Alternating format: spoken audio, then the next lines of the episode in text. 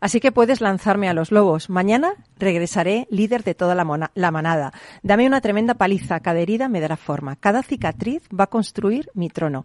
Pues precisamente Trono es el tercer track de Das the Spirit, el quinto álbum de estudio de la banda británica de metalcore Bring Me the Horizon. Y es que ya antes alguien dijo, cuantas más piedras encuentre en mi camino, más grande construiré mi castillo. Estás en Rock and Talent.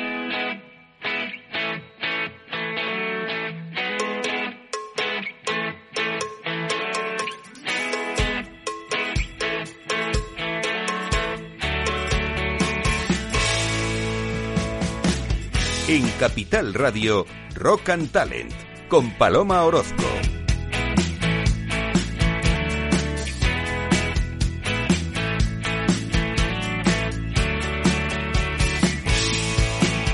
Bienvenido, bienvenida a Rock and Talent, otro lunes más aquí en Madrid, que por cierto está como lluvioso, ¿no? Está, llueve un poquito, ¿no? Sí, ¿no, Emilio?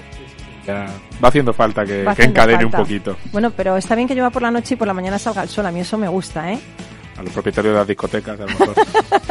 no tanto, pero bueno. Bueno, pues, a ver, he traído una curiosidad, porque yo creo que todo el mundo no sabe de dónde viene el término eh, Bluetooth. ¿Alguien lo sabe? ¿Tú no lo sabes? No lo doctor en- Madre mía, tengo aquí dos doctores y sé yo más que los dos juntos. Así es. Fácil, fácil. Tendremos tres doctores hoy en el programa, ¿eh? Pero bueno, bueno, pues esa tecnología Bluetooth, mm, que ya sabes que se utiliza para comunicar dispositivos que están próximos, recibe ni más ni menos su nombre de un vikingo llamado Bluetooth. ¿Cómo os habéis quedado? Lo inventó, lo inventó él, ¿eh? Desde los vikingos ahí. Bueno, la traducción en inglés ya sabéis que es dientes azules. Por cierto, dientes azules, pues más que vaya al dentista, por otro lado. en fin. Bueno, pues Harald Bluetooth, que así se llamaba el vikingo, fue un rey de Dinamarca que luchó durante el siglo I por la comunicación y entendimiento de las diferentes tribus sobre las que reinaba. Qué bonito esto, ¿eh? Bueno, él fue quien durante su estancia en el trono unió Dinamarca y Noruega y sin saberlo dio origen a una de las tecnologías más utilizadas en la actualidad. El logo de Bluetooth son las runas nórdicas de sus iniciales, H y B. Qué bonito, él ya ha conseguido la inmortalidad, pero nadie sabe qué es por el vikingo, ¿eh? Me parecía bonito traerlo y que lo sepáis vosotros, ¿eh? Nunca te acostarás sin saber nada nuevo ni te levantarás oyendo el programa sin saber nada nuevo. Bueno, y en Rock and Talent vamos también a comunicarnos contigo, que estás al otro lado de las ondas. Y para mí esto es magia, ¿eh? Una persona que no conozco y de repente está al otro lado escuchándonos. Y lo vamos a hacer con Emilio, con Emilio Alba, que yo tenía ya ganas de verle, CTO de Focun. Eh, ya sabéis que Focon son nuestros amigos, expertos en identificar esas oportunidades eh, en las empresas aprovechando ese análisis de la inteligencia artificial y que su lema es tan bonito como que lo que no se mide no se puede mejorar. Esto en todos los ámbitos de la vida también. Buenos ¿eh? días, Paloma. Buenos bueno, días. No, no, no en todos, siempre decimos. Hay algunos que hay que En el dejarlos. amor también, Hay que, no hay que dejarlos sin medir. Sí, hay que dejarlos sin medir. Sí, hay cosas que se mejoran. Solas, con- con- Como bueno, nosotros. Con, otro, con, otras, con otras armas. Bueno, hoy vienes a hablarnos de esas preguntas que nos han mandado a ese consultorio que tenemos. Te lo recuerdo, consultorio IA, consultorio IA todo junto, arroba focum con Q punto io. También hay un teléfono si quieres entrar en directo, el 91-283-3333. Oye, qué fácil. 91-283-3333. Diga 33, como los médicos. Y luego tenemos un WhatsApp que es el 687-050-600. O sea, que si quieres sabe que Emilio, que es una eminencia, por otro lado, te responda así en directo, pues ahora mismo puedes entrar en el 91-283-3333. Y si no, tenemos algunas preguntas que a mí me han dejado un poco impactadas, ¿eh? A ver, a ver. No, Ahora bueno, las- luego lo vamos a ver, las- lo vamos a ver. Ahí, tienen que ver ahí con, bueno, tienen que ver con Alexa y con Siri y esas cosas. Bueno, y luego tenemos a Fernando Miralles. Bueno, pasamos de un doctor en físicas a un doctor en, en psicología. Alucinante, ¿eh? Dos doctores ya, van dos, va uno, el tercero va a entrar luego. Bueno, pues Fernando Miralles es doctor en psicología y docente y realiza investigaciones en dos campos. El primero en ansiedad en opositores y el segundo en ideación suicida en opositores. Y esto, yo cuando me enteré dije, tenía que venir a la radio a contarlo, porque los opositores son sufridores. O sea, Hola, buenos días, ¿qué Paloma. tal? Pues sí, la verdad es que son personas muy estudiosas, con gran capacidad de esfuerzo y de constancia, y se marcan, sobre todo los grupos A1, se marcan exámenes a 3, 4, 5 años vista y se lo juegan todo en una hora. Madre mía, luego nos vas a contar, nos vas a contar un poquito pues la idiosincrasia de este colectivo, cómo gestionar la ansiedad y yo te pediría luego que nos enseñaras un truco para gestionar nuestra ansiedad, ¿eh? Sin bueno, problema. aunque yo ansiedad ahora mismo no tengo mucho, yo lo que tengo ganas de divertirme. Pero quiero quiero presentaros al tercer doctor, que es Eduardo Alcalde, que es doctor en Ciencias Sociales, periodista y docente, y es, aparte de ser director general de Marketing y Comunicación de la empresa MC3 y de Idea y Media Producciones, es presidente de una asociación que a mí me parece una fundación que me parece increíble lo que hacen, que es Fubane, Fubane, que es la Fundación Valenciana para la Neurorehabilitación. Y están utilizando un método increíble para poder rehabilitar a, niños con discapacidad intelectual. Luego nos lo va a contar. Él está en Valencia, estará allí fenomenal. Vamos a entrar por teléfono con él en el último tramo del programa. Y Miki, que está a los mandos de toda la nave nodriza, como yo digo, nos va a poner una canción. Espérate, espérate, que me está llegando, me está llegando qué canción es. Bueno, ¿va a ser? ¿Va a ser? ¿Va a ser Brian Me The Horizon? ¿Va a ser? Del track Trono. Sí, es esta, es esta, a ver, a ver, a ver. Es esta, sí. Vale, pues la escuchamos un momentito y, empezamos cuando quieras en Rock and.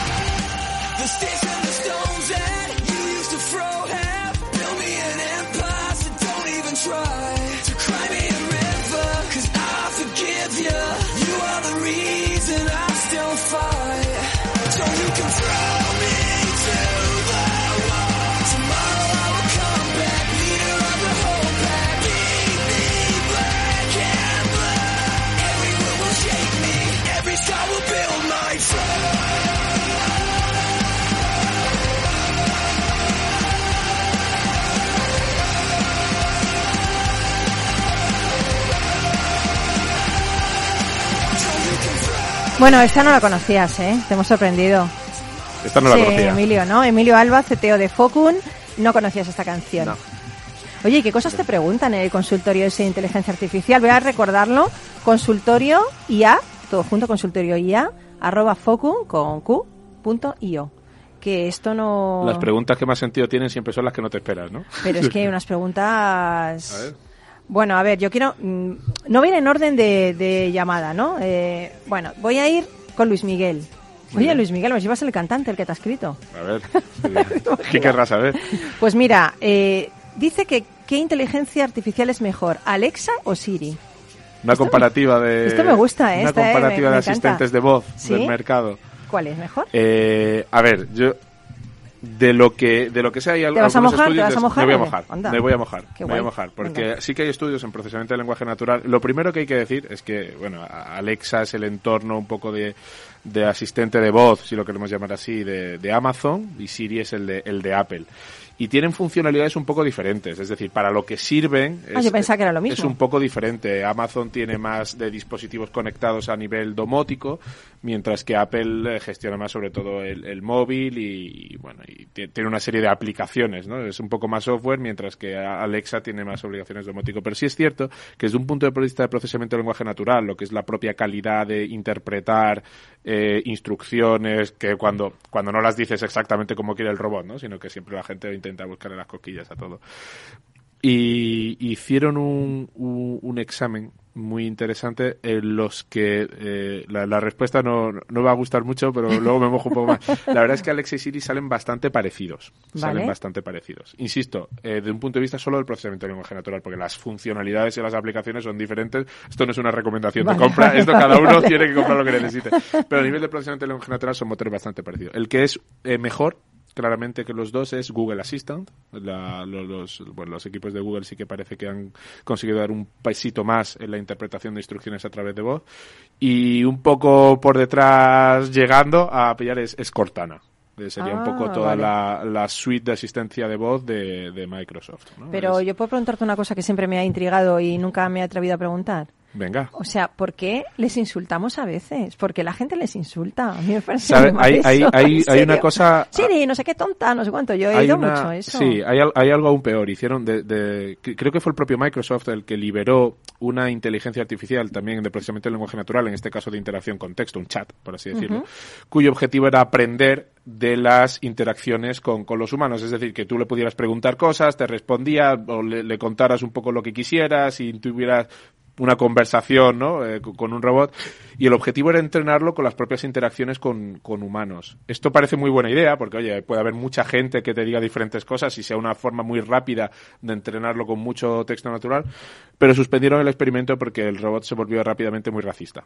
¿En serio? ¿Por qué? es. ¿Qué hizo? Pues interactuar con humanos. Madre mía. Y los humanos ense- le enseñaban cosas que era o, se expresaban de forma Qué pena, que se consideró lástima, ¿eh? inapropiada. Así es, y tuvieron que suspender el experimento de entrenarlo puramente con comunicaciones con humanos. Eh, antes, eh, en, en- en el programa anterior se hablaba de la ética de la inteligencia Sí, artificial y precisamente uno de los retos es eh, conseguir que no sea una forma de perpetuar sesgos, conscientes o inconscientes, que la, que la sociedad, las empresas, las leyes tienen en su día a día, ¿no? Mm, A mí me da lástima esto, ¿eh? Pues- que lo único que les enseñamos a las máquinas es aportarnos tan mal como nosotros, pero, es ser unos maleducados. pero estas no están, entre, están entrenadas, Vale, hay, vale. hay equipos con mucho más las cuidado. gracias, ¿eh? Yo, eh, Siri, ¿cómo voy a tal sitio? Gracias. Así que De nada, me dice, pasa un buen día.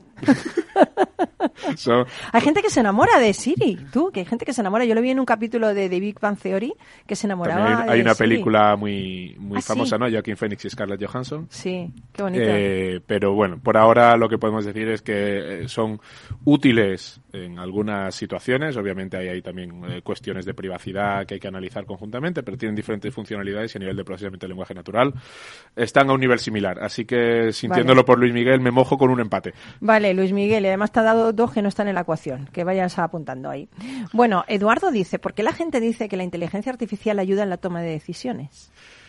Sí, es una de las formas que se tiene de intentar evaluar qué es el impacto. La inteligencia artificial, llamada inteligencia artificial ahora comúnmente, que no es más que una, una serie de tecnologías ¿no? en diferente grado de madurez, y uno de, las, de los objetivos es asistir o sustituir, según lo, lo pretencioso que sea el- la persona que está de alguna forma a los mandos de la nave, en la toma de decisiones. Al fin y al cabo, ¿cómo tomamos los humanos decisiones? Pues eh, aprendemos, y además lo- los que más toman y los que están puestos responsabilidad normalmente porque te has enfrentado a decisiones potencialmente parecidas eh, muchas veces, ¿no? Hay, hay, hay de- digamos, pues responsabilidades aburridas en las que la decisión es prácticamente igual siempre. Acudes, Eh, digamos, que acudes a tu experiencia, a ese repositorio de cosas que has pasado para poder elegir lo mejor El decisión. machine learning es exactamente igual. Si alguien te viene Vale. a pedir un crédito, oye, yo qué tengo que saber de esta persona para saber si la, la- tiene probabilidad de pagarlo o no. O si va a pedirme un seguro de coche, qué probabilidad va a tener de tener un siniestro. O si me enseña una foto, pues yo reconozco que esto es una foto que lo importante es el perro, o está en Bali, o que, que- que debo saber de esta foto para que, para que sea interesante y a lo mejor poder describírsela a, a- a una persona. Entonces, eh, de alguna forma esto lo podemos llamar toma de decisiones. Nosotros tenemos una, una experiencia, un bagaje con el cual construimos lo que vamos haciendo. Lo que los humanos somos, eh, todavía somos una increíble, el cerebro humano es una increíble herramienta de multipropósito, con gran capacidad de pensamiento lateral. Por eso decía que no todo se tiene que medir. En general, todas las cosas Sí. que se pueden medir, automatizar, es donde la inteligencia artificial eh, nos, nos, Nos avasalla, ayuda. ¿no? Nos avasalla, incluso, sí, como puede sé. ser el caso del ajedrez, ¿no? Sí. Pero luego hay otro, hay otros campos eh, donde la toma de decisiones es mucho más intuitiva, lateral, eh, con información incompleta, y en ese, en ese caso siempre decimos, la, la inteligencia artificial es un asistente en la toma de decisiones, intentando ver con la información que hay qué es lo más Te parecido. da más información para que tú puedas Sobre todo, intenta aprender qué es lo que se ha hecho antes. Cuando se ha tenido una situación parecida, qué es lo que se ha hecho. Y a partir de ahí, tú eres el que tiene que evaluar cómo de completes esa información. Genial. Pues eh, Yesenia, eh, qué nombre más bonito, Yesenia, Yesenia. dice, ¿qué es lo más útil que se ha hecho en inteligencia artificial? Lo más útil. Bueno, es que se han hecho muchas cosas. Esa es ¿eh? una, es una mía, pregunta es que- filosófica, si, Uf, si me sí, apuras, ¿eh? sí. la, la- la utilidad. Depende de cómo... No, no, no, no sé, no sé muy bien qué responder. Porque- Si lo medimos de una forma de, digamos, eh, amplitud, es decir, número de personas usándolo, variedad de...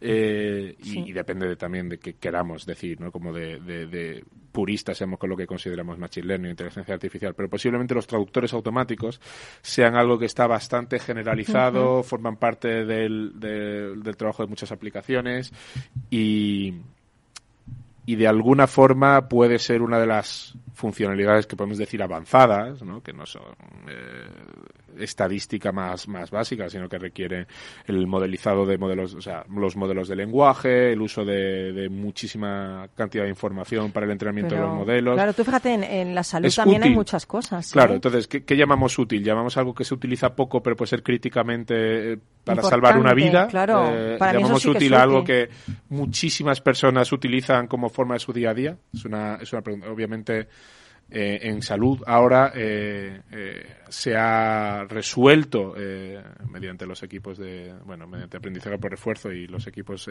principalmente impulsados por Google y, algunos de sus participadas, este año ha hecho mucho eco el tema de, los problemas de plegamiento de proteínas, que son fundamentales en la búsqueda de nuevos fármacos, en la ah, capacidad de encontrar fármacos diana. Esto es potencialmente un, bueno, cambiar las reglas de la partida en lo que es el pues no a muy corto plazo, pero igual que el mRNA lo ha sido en el desarrollo de vacunas, sobre todo tan rápidamente, pues el problema del plegamiento de proteínas puede ser útil a, muchos niveles, ¿no? Enfermedades tumorales, autoinmunes, eh, Alzheimer, enfermedades muy asociadas al envejecimiento y seguramente toda la investigación aquí, eh, en una sociedad como la nuestra y como la mundial prácticamente, pues va a ser útil en ese sentido, ¿no? Nicho con mucho impacto de uso infrecuente. Sabes que hay mucha gente que por la calle me dice que si tú eres un robot. En serio, ¿eh? ¿eh? porque tenemos, sabes que tenemos un robot que hacemos un, programa con ella, ¿no? con Sara Bot. Y eh, Sara, Bot no la hemos comparado. No, la hemos comparado. no la... Pero es muy mona. Pero es que viene al hilo de la otra pregunta, ¿no? Que es Marina. Dice, ¿podría una inteligencia artificial responder a las preguntas que hacemos en este consultorio? Es decir, ¿puede la inteligencia artificial responder a preguntas sobre sí misma? Estás interesante porque te hace a ti parecer como una especie como de humanoide máquina, que podría serlo y nadie se está dando cuenta nada más que yo, ¿eh? De hecho, de hecho... Pues un replicante de Brad Runner. Voy, a, elevar el nivel de trauma e insulto un poco más, ¿eh? si, me permites, ¿eh? Cuando en mi infancia se popularizó un, juguete superventas, que era el robot Emilio. No sé si... Ay, eres más joven que yo. Estamos hablando de principios de los 90.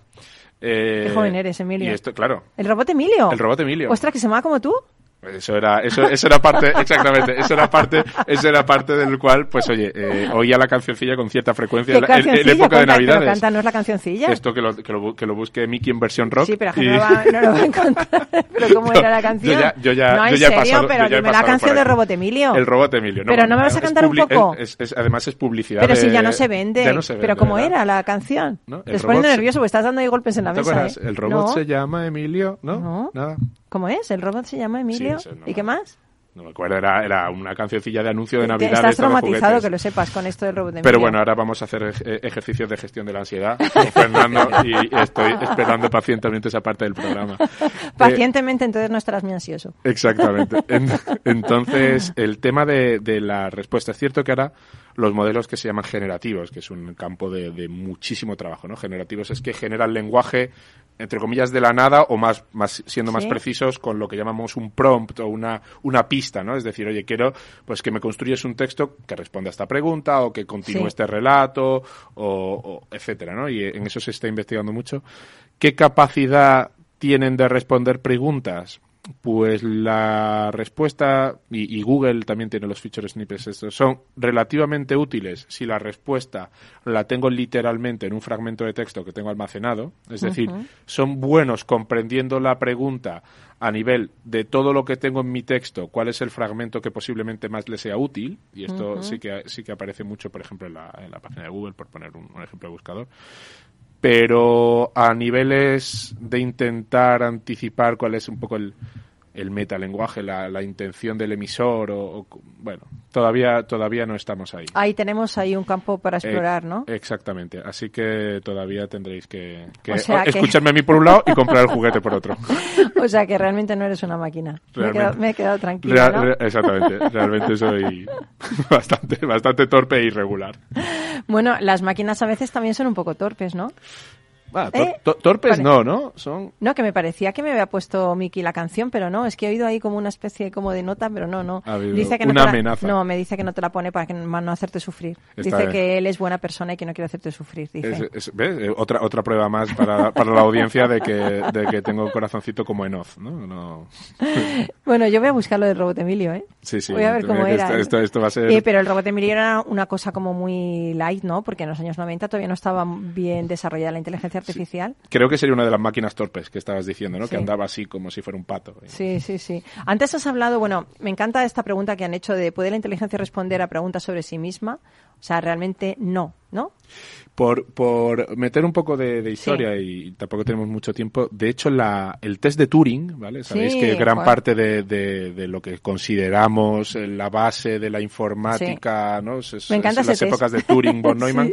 Y el test de Turing consistía en eh, que alguien eh, pasaba preguntas escritas por un papel, eh, a- por una ranura, ¿no? Como si fuera un buzón de correo, o Sí, sea, una habitación. No las escribía el papel, era, est- estaban escritas en el papel. Sí, Vale, las escribía el humano, es- mandaba una pregunta a una habitación y no Sí. sabía si lo que había dentro de la habitación ¿Era era, máquina? era máquina o humano. Y entonces decía que, un- que él consideraba que un ordenador era inteligente o que había una inteligencia artificial si tú podías escribir muchas cosas, tener una interacción larga, escribiendo preguntas y viendo a ver qué feedback te daba, que era eh, escribir de nuevo respuestas, y no eras capaz de responder correctamente a la pregunta, ¿no? Es decir, es una descripción filosófica muy muy sensorial, ¿no? sí, de, es sí. inteligente si otros lo perciben como inteligente, ¿no? Eh, en ese sentido, la, la conciencia es una de las cosas que no, no, no exige el test de Turing, es decir, que el robot, sea lo que sea, sea capaz de entender que es un robot, no es una cosa que Turing exige para la inteligencia artificial definida de este modo, ¿no? Entonces, preguntas sobre sí misma, pues es una, es, es un nivel muy filosófico. Es demasiado filosófico, Es demasiado ¿no? filosófico. Sin embargo, fíjate que en la película Blade Runner, las inteligencias artificiales, los, los replicantes, eh, eran capaces de cuestionarse su propia existencia, ¿no? ¿Te acuerdas de ese final demoledor es de he toda una visto? experiencia vivir con miedo.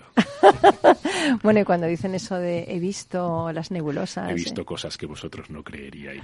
Bueno, creo que te debemos de contratar para, para el doblar. El doblaje también se te da bien. o Blade sea, Runner es sin duda una película. A mí, sí, a mí me abrió mucho ¿no? los ojos al tema de la inteligencia artificial y me pareció que creo que la inteligencia artificial tiene, tiene una asignatura pendiente que es el corazón, ¿no? El corazón quiere decir eh, el hecho de tomar decisiones basadas también en la intuición, no solo en, la, en algo práctico y algo lógico, ¿no?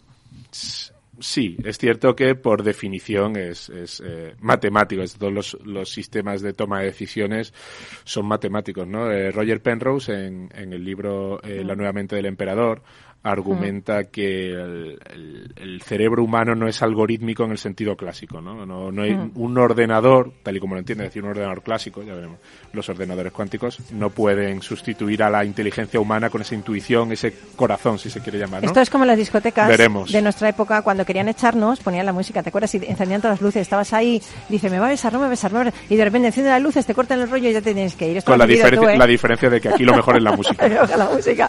Esto quiere decir que nos tenemos que ir a Publi, pero enseguida volvemos, ¿vale? O sea, que no os mováis de ahí, que enseguida volvemos aquí en Rock and.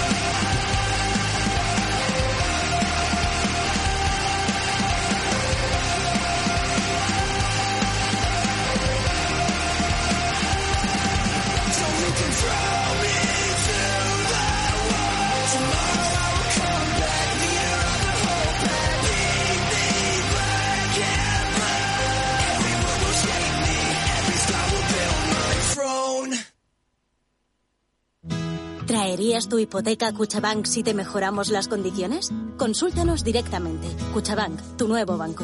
Más info en cuchabank.es.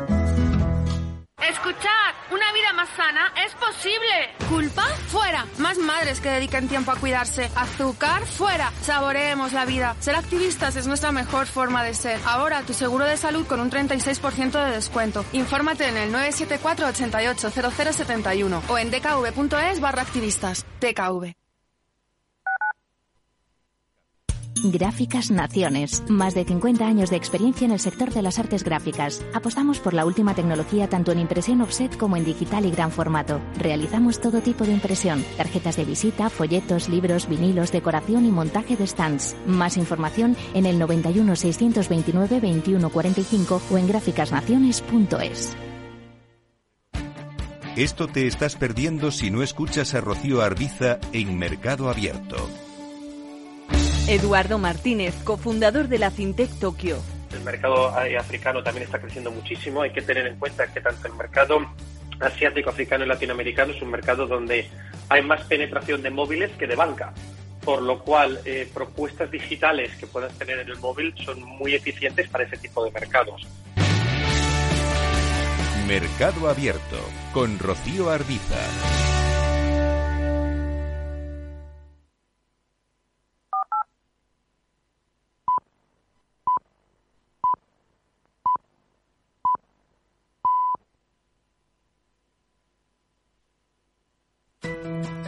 En el balance nos preocupamos por nuestros hijos, por su vinculación con el mundo de Internet y las redes sociales, y analizamos sus riesgos de la mano de Pilar Rodríguez en Familias Enredadas, todos los lunes a las ocho y media de la tarde en el balance, Capital Radio.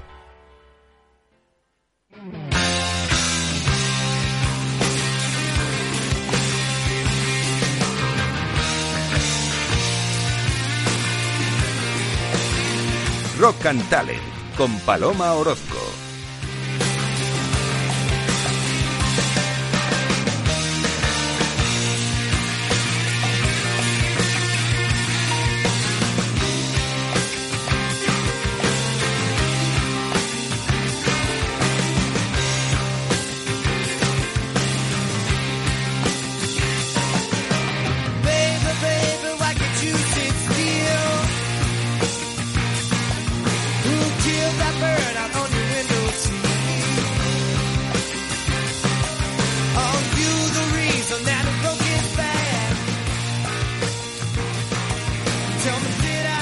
Esto no hay quien lo cante, ¿eh? Los cuerpos negros de Black Crowes. Esto no hay quien lo cante, ¿eh? Eso no lo sabéis vosotros, Fernando ni Emilio. No, yo Somos llegué antiguos, tarde a ¿eh? esto. Yo llegué Tú tarde te, a tú esto. te quedaste como, como yo te quedaste en Bach, ¿no? Pues algo así, en Simón y Garfunkel, algo así. Madre mía, madre mía, Simón y Garfunkel. En Missy Robinson. Por ahí, por ahí, por ahí me. Madre mía, no sé si tenemos por ahí a Simón y Garfunkel para dedicártelo luego, pero madre mía, madre mía. La gente con estos pequeños detalles nos coge la edad, ¿os dais cuenta? Tenemos voz de joven, pero luego estas cosas nos delatan, ¿no? Pues sí, la verdad es que llega un momento en que hay que relajarse y hacerte consciente de la edad que tienes y vivir como tal. Madre mía, no sé si deprimirme o seguir adelante. Me voy a Nada, seguir sigue adelante, sigue Venga. adelante. Bueno, Fernando, eres doctora en psicología, especialista en psicología clínica y diplomado en magisterio por la Universidad Complutense de Madrid. Eh, además, eres profesor de psicología en la Facultad de Medicina eh, del CEU, San Pablo. Eres miembro de la Red Global de Práctica Clínica de la OMS y realizas investigaciones, como hemos dicho, en dos campos, ¿no? El primero en ansiedad en opositores y el segundo en ideación suicida en opositores. Llevas pues, más de 25 años pasando consulta en psicología clínica y yo, no sé, la primera pregunta que me surge es ¿por qué estás especializado en opositores? ¿Por Bueno, qué te ha pues, traído ese colectivo? Sí, pues es un colectivo de gente relativamente joven y que sufre mucho. Lo que pasa es que los demás no ven lo que sufren. Eh, son personas que normalmente acaban sus estudios a los 22, 23 años y se tiran una media de 5 a 7 años para intentar aprobar una oposición estudiando seis días a la semana y 11 Uf. días cada día. Eso 11 días significa- cada día, no será 11 horas. Perdón, 11 horas cada día. Pero, pero tú me decías antes, fuera de micro, que había opositores que llevaban 14 años. Sí, sí. Hay, ¿Y 20? Eh, pues alguno he conocido. ¿De Alguno 20 he años conocido. estudiando? Sí. Hijo sí, mío, sí. retírate, haz otra cosa, por Dios. si es que Bueno, no ya lo que pasa es que cuando uno está dentro de un ambiente neurótico solamente ve lo que quiere ver, no la realidad. Eh, bueno, es que si de 20 años no te lo has sacado, que no te lo vas a sacar, por favor. Bueno, igual sí, igual ¿Sí? si controlamos la ansiedad sí se la saca, porque lo Uf. que normalmente le pasa a las personas que van suspendiendo año tras año es que se saben todos los temarios, pero cuando tienen que cantarlos, que es decirlos en voz alta, al tribunal se ponen nerviosos Se bloquean. y efectivamente o se quedan en blanco o las noches anteriores lloran, no se concentran. Pero no esto tiene que ver, claro, con las autoexigencias percibidas en nosotros. O sea, somos los, los eh, creo que todo el mundo, pero los opositores son gente muy autoexigente. Sí, casi todos son perfeccionistas. Es decir, un opositor, el primer paso que tiene que dar es cerrar un tema. Y cerrar un tema es muy complicado porque siempre se puede mejorar. El problema está en que el que no se adapta al tiempo de cante, que Mm. canta más porque sabe más, al final suspende.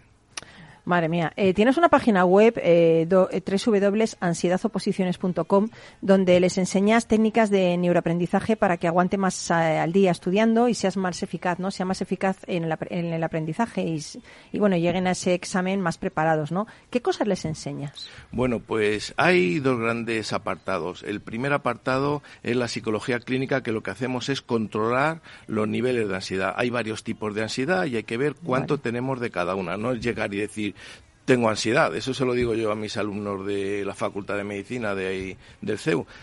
Eh, eso ya lo sabe el paciente antes de- llegar. Hay que decir qué tipo de ansiedad tiene y cuánto tiene de cada una de ellas. Una vez que tenemos eso, pues adaptamos una terapia específica para el tipo de ansiedad que tiene esa persona. ¿Y cuántos tipos de ansiedades hay? ¿Muchos? Uy, pues en principio así, para empezar, en tercero estudiamos 10 tipos de ansiedades. Madre mía. Y en el trabajo también tenemos ansiedad, ¿no? Sí, sí, el, el estrés laboral en ciudades como Madrid, Barcelona, Valencia es elevadísimo. Mm, madre mía, madre mía. Eh, ¿Quién aprobará la oposición más fácilmente? ¿El que controle, el que gestione sus emociones? Sin duda. ¿Más que el que estudie más? Sí, sí. El que estudie mucho llegará un momento que con el perfeccionismo será su propio enemigo. El propio enemigo de una persona, si es uno mismo, a partir de ahí lo normal es que no apruebe, porque se va a exigir tanto, tanto, tanto que cada vez estudiará menos, no descansará. eh, yo les obligo a los que vienen a consulta a parar un día a la semana y la teoría es si en siete días sin parar no me da tiempo a llevar los 20, 30 temas de repaso que me, Uf. me obliga el preparador con un día menos, pues será imposible. Y sin embargo se dan cuenta que parando 24 Reseteas. horas, efectivamente, el cerebro funciona mucho mejor. Y ellos se enfrentan a problemas físicos, ¿no? Igual que la ansiedad se, se, mm, se ve, se siente en algunas partes del cuerpo, ¿no? Sí, sí, ellos somatizan mucho, desde dolores de cabeza, lloro, malestar, Madre eh, le baja con el estrés muy elevado, el problema que tenemos los humanos es que nos baja el sistema inmunológico y al bajar el sistema inmunológico cualquier virus o bacteria que anda dando vuelta por ahí, pues hacen, hacen mella en, en nosotros. Eh, mi padre está escuchando, seguro, porque es un fan nuestro. Papá, ¿te das cuenta que no quise hacer yo posición a notarías? Mira qué feliz vivo ahora en la radio. Pues sí, sobre todo el que Madre se mía, tome mía. como objetivo de su vida aprobar una oposición lo tiene muy difícil. ¿Por qué? Porque es un objetivo tan elevado y objetivo único que al final es muy difícil llegar, porque hay un problema que tiene todo ser humano, que es la incertidumbre, es lo que más miedo nos da. Claro. Entonces, ¿aprobaré o no aprobaré? A partir de ahí ya empieza a subir la ansiedad. Sin embargo, si decimos, tú lo que quieres es notario, registrador, juez, fiscal, lo que sea, y aparte hay vida, porque en Hombre, es que realidad, debe tenerla, la vida, claro. Pues aparte de ahí, el que no se presenta a juez o a registrador, eh, al final tiene, como yo les digo, tienen una familia, tienen su piso, tienen sus coches, viven bien. Es decir, ese que se cree eso, que es la realidad, sale de su neurosis como que mi único objetivo en la vida es aprobar notarías, por ejemplo. ¿De acuerdo? O jueces que están ahora en el tercer examen y el último examen. El que vea que fuera de la oposición hay vida y sus amigos están, ah, están ya con una, con su pareja, alguno a lo mejor ha tenido algún hijo, viven fuera de casa, ese tiene mucho más fácil aprobar que el que se cree que en este tercer examen se juega la vida. Oye, ¿y cuando aprueban vienen a decírtelo? Pues casi todo, sí, la ¿En verdad. serio? ¿Y qué, Sí, ale- sí. qué alegría? ¿No es un orgullo eso para Pues, ti? Me da una... me llena de alegría y satisfacción, como se decía. momento, ¿no? momento monarca, momento monarca hemos ¿Eh? tenido. Porque te das cuenta que has ayudado a una persona a conseguir uno de los objetivos más importantes de su vida. Ya le digo yo, digo, bueno, ahora vienen los problemas normales de la vida. Claro. Es decir, que hayas aprobado la posición o no hayas aprobado la posición, la vida tiene unos problemas y, y hay que ir sorteándolas. Pero es lo que yo siempre digo, que la vida tiene problemas porque no somos una planta, ni un mineral, ni una roca. Por eso tenemos problemas, porque estamos vivos. La roca no tiene ningún problema. Efectivamente, Entonces, gracias a Dios el claro, ser humano va hay que avanzando gestionar. y lo que tenemos que tener claro que un niño pequeño tiene que tener problemas pequeños y un niño joven tiene que tener problemas de joven y una persona mayor pues tendremos problemas de personas mayores. Oye, ¿y hay muchos suicidas entre los opositores? Gracias a Dios no, lo que sí hay ideaciones suicidas. Desde el momento en que una persona se toma un objetivo y o su vida es ese objetivo o al final su vida no tiene ningún tipo de parangón con otra cosa. Entonces hay ideaciones, pero gracias a Dios muy pocos lo intentan. Mm, ¿Cómo podemos gestionar la ansiedad en este momento? Si la tuviéramos, porque yo la verdad es que en este momento me siento muy bien. Bueno, pero en algún momento he podido sentir esa ansiedad, ¿no? Eh, ¿Cómo podemos, algún ejercicio que podamos hacer ahora práctico, pues para gestionar esa ansiedad de forma rápida? Sí, pues hay un ejercicio muy fácil y muy rápido que es la respiración abdominal, que se utiliza mucho en técnicas orientales. Bueno, los ¿eh? lamas del Tíbet lo hacen también, y los japoneses. Pues en la consulta también lo hacemos, entonces nos ponemos una mano en el pecho voy a ponérmela, ponte Emilio. Venga, y otra mano en el estómago. Entonces vamos a respirar solo con el pecho, de tal suerte que vamos a notar cómo nos olvidamos del pecho y notamos cómo la caja torácica sube. ¿eh? Y baja. Mi caja torácica sube más que la vuestra. Porque hay el pecho. vale, vale, venga. Entonces, Eso lo hacemos cinco veces. ¿De acuerdo? Con esto lo que estamos es relajando el diafragma y también hiperventilando. Al hiperventilar, ¿eh? pues nos relajamos. Es que me hace gracia, pues, perdona, porque Emilio va con los ojos cerrados también. Esto no, te ha dicho que cierres los ojos, ¿eh? Tú no, sí pero lo es mejor cerrando ah, los sí, vale, vale. Y luego con la mano en el estómago sería el siguiente, el, apartado Como llenando un globo, ¿no? De la tripa, ¿no? Yo cojo aire y en vez de subir eh, la caja torácica, lo que hago es sacar como Homer ¿eh? la tripa hacia afuera. Entonces cogemos Como Homer Simpson sí, pero te has alejado del micrófono porque tienes mucha... No, no tienes tripa, ¿eh? No tienes tripa. bueno, más de la que yo alejado, o sea, que les alejado y no te veía. Vale, entonces, subir y bajar el abdomen, vale. Y sale el abdomen, soltamos aire y entra al abdomen, de tal suerte que estamos jugando con el diafragma. El diafragma es un supermúsculo que tiene una anchura mínima de 3 centímetros y una máxima de 6-7 centímetros. Si las personas que estamos mucho tiempo sentados o los estudiantes de oposiciones que se tiran, los pobres, como 11-12 horas sentados estudiando, pues al final es un músculo que coge mucha tensión y con este ejercicio se, se anula la tensión. Ay, pues yo lo voy a hacer ya todas las mañanas cuando me levante eso. Con los ojos cerrados también. Tú también, Emilio. estás más calmoso, te veo más, más tranquilo, ¿no? Como justo cuando te levantes, que vienes de estar tumbado, ¿no? Decía, decía Fernando, al, claro, al estar sentado mucho rato. Al acostarse. En la pausa del café. También. Bueno, está bien. Sí, sí.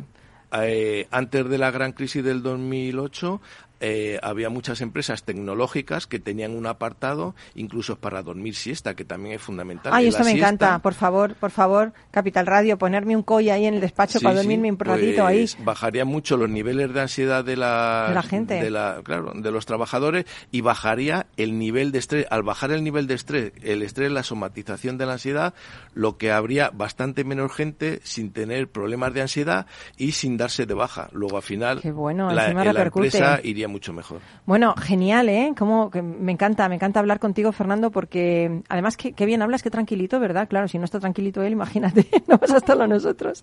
Pues que los opositores tienen mucha suerte de contar contigo, por lo que veo. Así que, que nada, sigue ahí, que, que vamos, que yo creo que haces una buena labor, ¿no? que ellos sienten que les ayudas. lo intentaremos. Claro. y luego tienes buenos amigos, jueces, fiscales, registradores, notarios. Eso es lo mejor, eso es lo mejor, ¿eh? Un hombre relacionado. Bueno, pues vamos a, conectar dentro de nada con Eduardo Alcalde, que nos va a contar esto de qué es esto de Fubane, que os va a encantar. Y, seguimos aquí en Rocantal. Gracias, Fernando. A vosotros.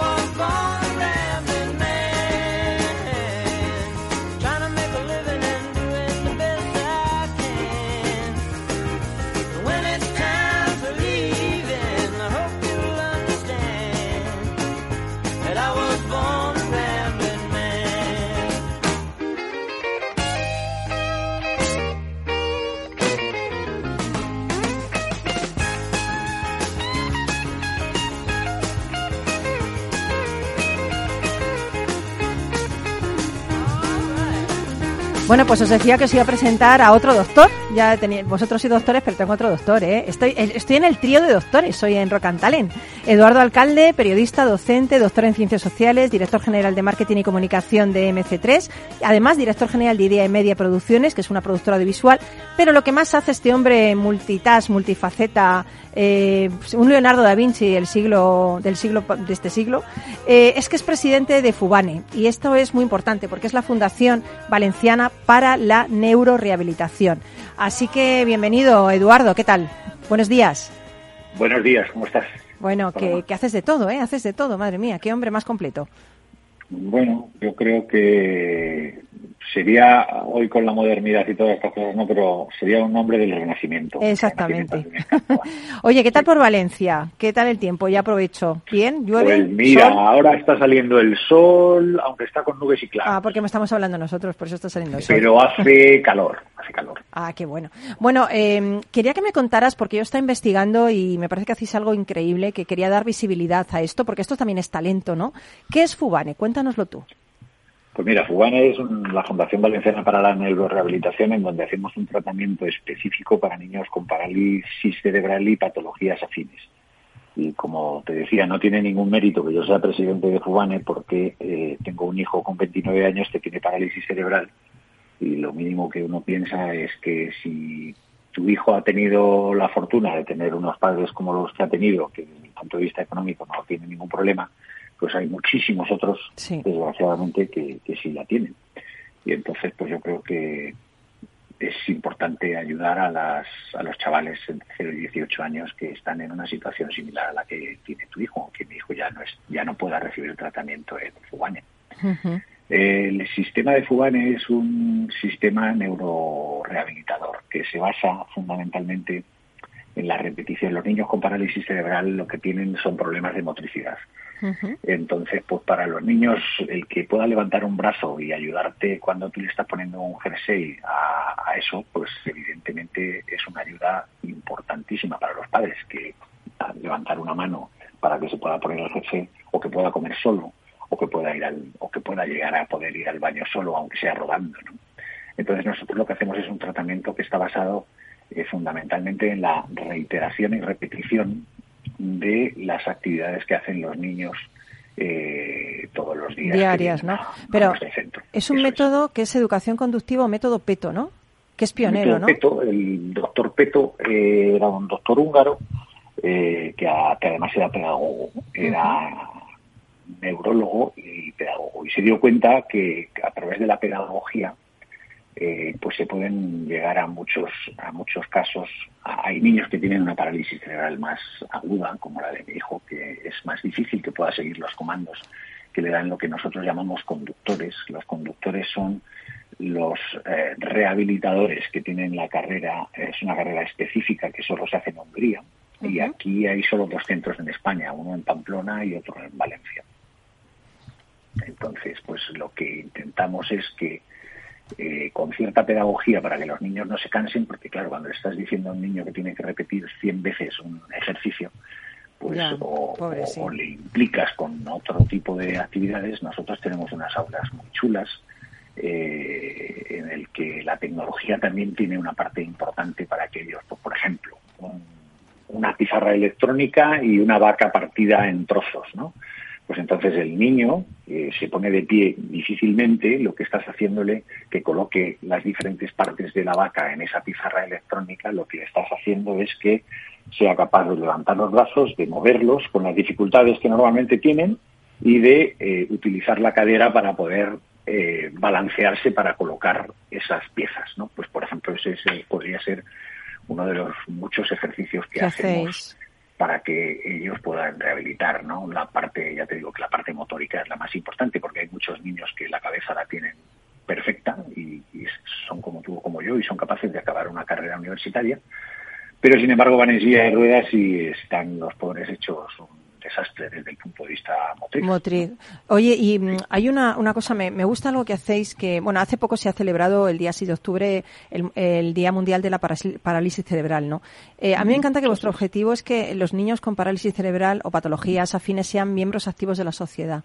O sea, después de, este método, después de ayudarles con su motricidad, eh, ¿hacéis algo? Eh, ¿Ellos encuentran trabajo? ¿Cómo, cómo hacéis esto?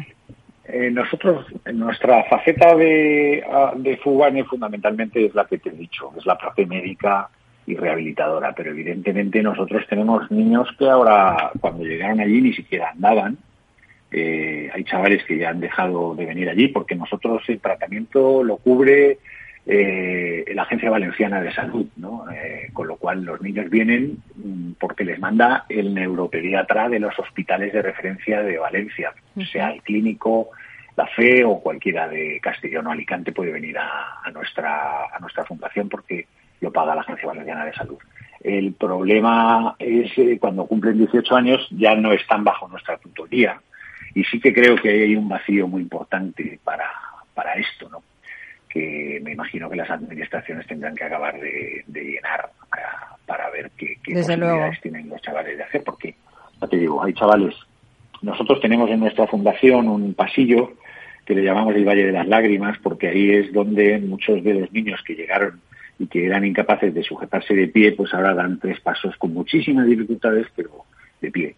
¿No? Y entonces, pues ahí es eh, el sitio donde los padres ven a sus hijos por primera vez dar esos pasos. Qué bonito, y lloran de alegría, lloran de alegría. Y lloran de alegría. Qué bonito, qué bonito. oye, Eduardo. Yo, yo, yo, le llamo, yo le llamo el Valle de las Lágrimas. pero las lágrimas felices, yo añadiría ahí. Sí, sí, son lágrimas felices y, el poder pensar que uno, que tu hijo no pensabas en ningún momento que pudiera hacer eso que está haciendo ahora, ¿no? Hay chavales que nosotros están eh, participando en triatlones. Evidentemente los triatlones de los paralíticos cerebrales no son como los triatlones de una persona normal, pero son capaces de meterse en una piscina, de andar con dificultades como un andador y de montar en bicicleta, aunque sea con cuatro ruedas y con ruedines. Eh, Eduardo, nos tenemos que nos tenemos que ir, eh, nos quedamos sin tiempo, pero pero me ha encantado que estés con nosotros porque creo que hacéis una labor extraordinaria. Vaya vaya por delante mi admiración a a todo lo que conseguís y me encanta el lema de vuestra fundación, con esfuerzo se puede. Me gusta. Sin esfuerzo, la mayoría de las cosas no se consiguen. Exactamente. Y en este, en este ámbito, más. Exactamente. Bueno, pues nada, te mandamos un, un eh, saludo enorme, un abrazo enorme y, y, nada, que sigas haciendo, haciendo todo esto que es muy necesario para toda esta gente que le cambiáis la vida a las personas. Así que mil gracias y estamos aquí para lo que tú necesites. Muchísimas gracias, Paloma, y seguiremos en contacto. De acuerdo, gracias, Eduardo. Seguimos en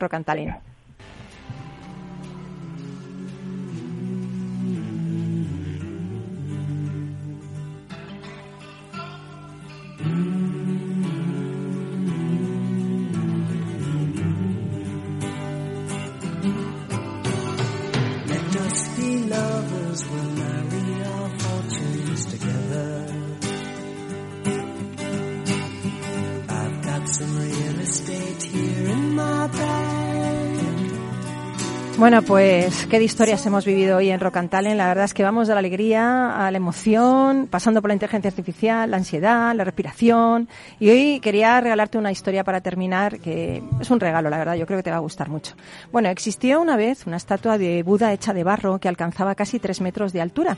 Durante generaciones había sido considerada sagrada por los habitantes del lugar. Bueno, pues un día decidieron trasladarla desde el monasterio a otro lugar.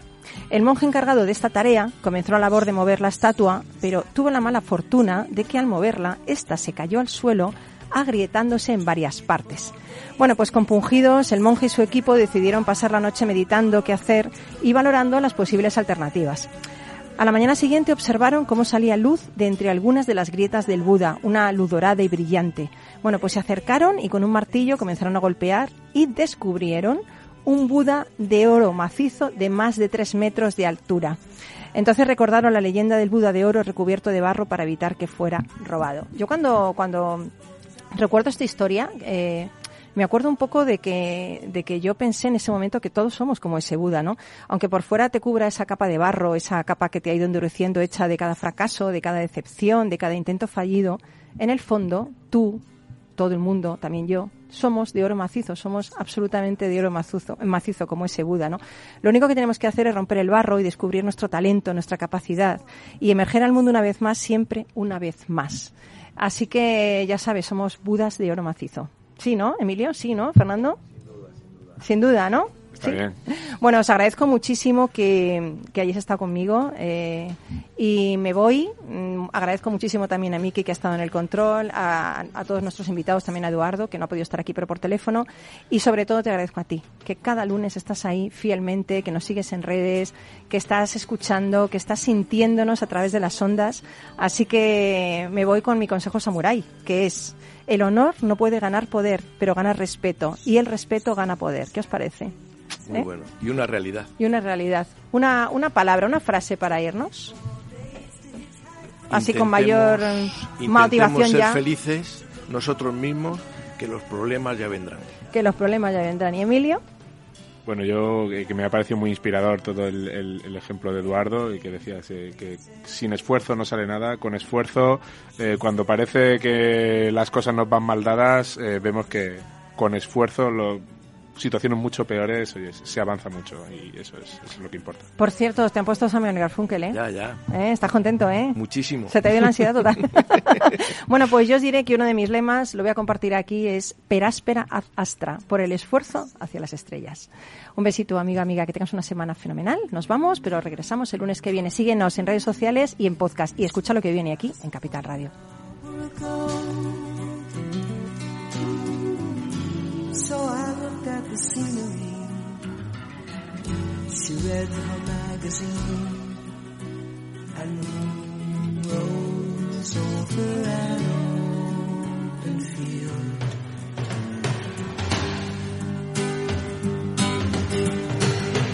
Kathy, I'm lost, I said. Oh, I knew she was sleeping. I'm empty and aching and I don't know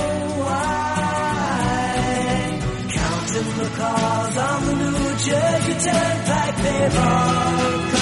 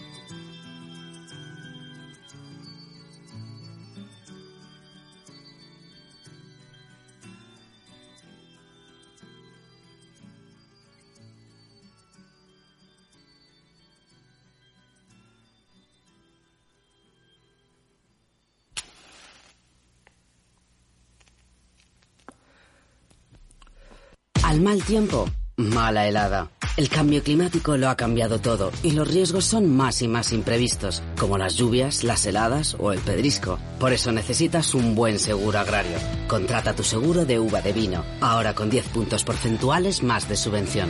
Agroseguro, trabaja sobre seguro. Disfruta de la mejor cocina gallega en Montes de Galicia. Todo un clásico moderno en el barrio de Salamanca. Disfruta de la variada dieta atlántica, de las mejores carnes y pescados tratados con respeto y transparencia y regados con una de las mejores bodegas de la zona. En grupo, en familia o en pareja, Montes de Galicia te ofrece el espacio perfecto en cada ocasión. ¿Sabes cuál es el mejor dial para escuchar Capital Radio? Tu móvil. Ya tienes disponibles las versiones de iOS y Android de Capital Radio. Y si quieres escucharlas en tu coche, lo tienes muy fácil. Empareja el Bluetooth de tu coche con tu móvil o tableta, entra en la app de Capital Radio y ya lo tienes. Escucha Capital Radio en digital. Y si te preguntan qué escuchas, no lo dudes. Capital Radio.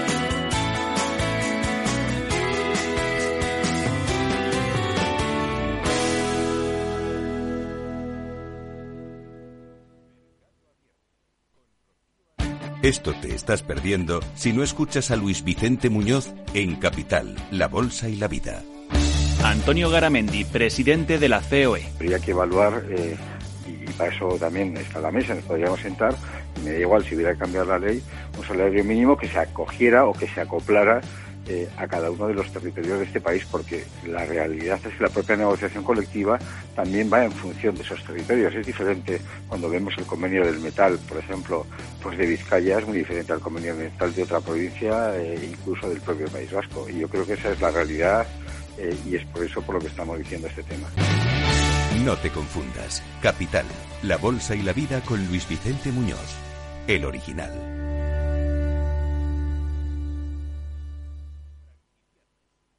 Capital Radio, la genuina radio económica.